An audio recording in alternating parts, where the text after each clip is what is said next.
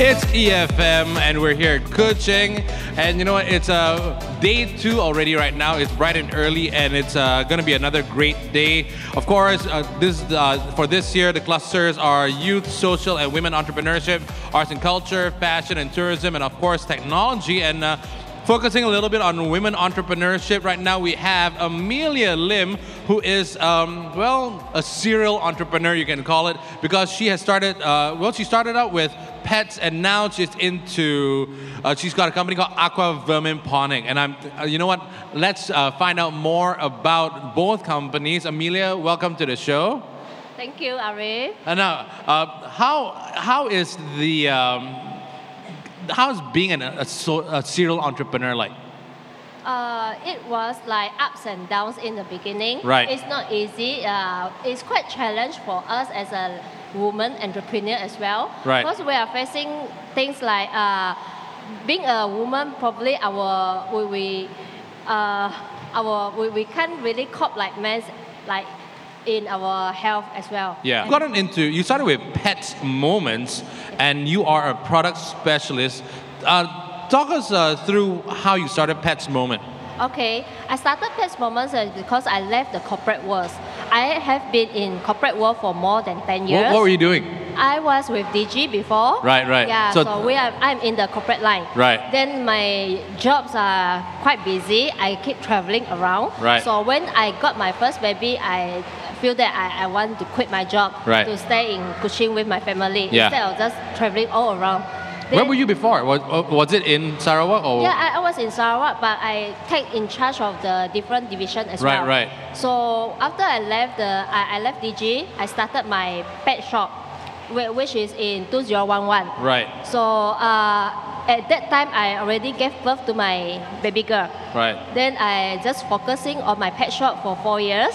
After that, I feel that I I'm not the one that I can stop there and stay in the shop. That type of person. Yeah. Because all the while I'm in sales line. So it's actually one particular brick and mortar store. So there's one shop, right? yes. Right. So did you plan to expand and do multiple shops?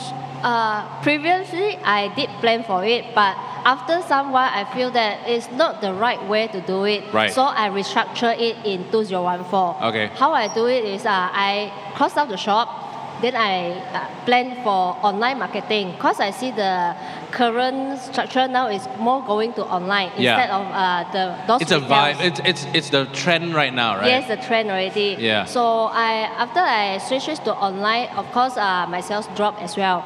Then uh, from that, I figure out because at that time I do have a lot of exotic pets Right. like turtles, reptiles, all, all those things.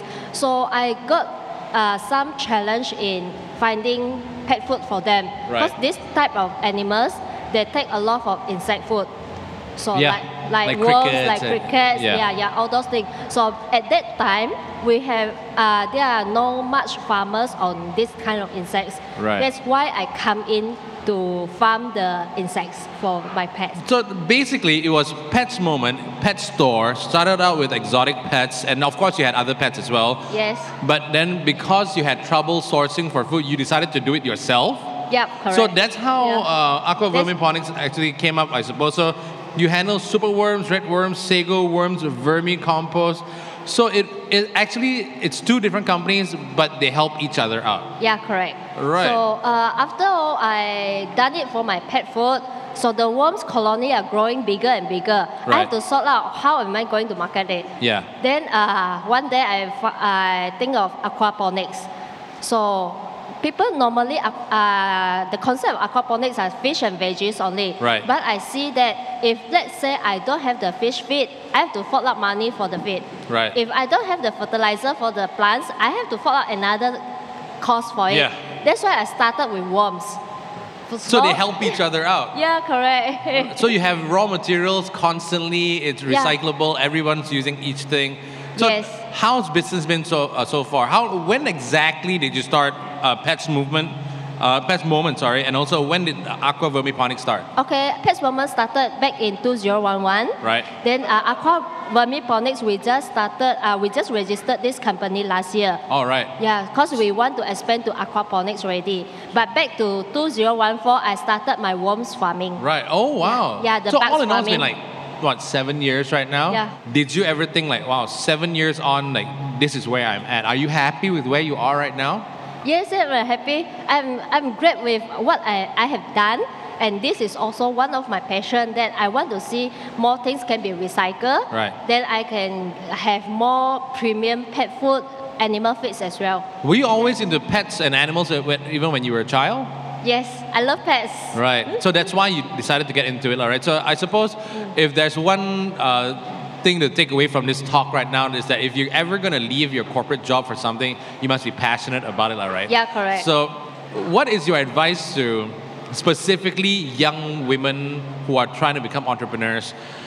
If they were to become a business woman or business Mm-hmm. person, what should they have? What what attitude should they have? What mindset should they have? What qualifications? What is it? Okay. Uh, For me, I see that positive minded is very important. Right. So if let's say we can uh, we, we don't have the talent to do something, we can find out ways to do it. Yeah. There are so many schools, so many institutes for you to learn. So after you learn, you have to apply. I see that passion to business is very easy instead of business to passion. Yeah. So that is more difficult. Yeah, because you have to try and fake your passion in some cases, right? So since you have the passion there, why not that just build up? Like Yeah. some artists, they, they, they are very good in drawings. They can uh, at the beginning stage, of course, people don't know them. It's very hard for them to sell their, their art piece. Right. But after sometimes when they get famous, it takes times. ah. Yeah. Then their art piece can grow up to few thousands. Yep, yep. Yeah. Now, I suppose the next question would be you've already been doing this for seven years. What's the next step? Okay, our upcoming goals is we are uh, we want to give more opportunities to the locals, especially women. So that's why I come up with mommy preneurs. So these mommy preneurs actually they are helping me to farm the insects, uh, the the worms at Right. home, or they farm their veggies and fruits at, at their home yard. So it's it's uh, that means they, that wasn't what they were doing. So you made them into entrepreneurs already. Uh, So the yeah, they- mummypreneurs, Mostly is it? they are like stay-at-home mom like, Yep. or single mothers. So some of them they hardly go out and walk. Right. Or some OKU as well. So if let's say they can get some income from home, why not? Yeah. So they, they farm the worms, they farm the veggies at home. Then we help them to market it. How do out. you find these women? And do uh, do they need Online. to have a specific skill already? Do they need to know about now we, farming? we need a lot of online marketing. I, I studied a lot of online marketing lately Right. for the past few years. That's why uh, try and error makes me uh, find them today.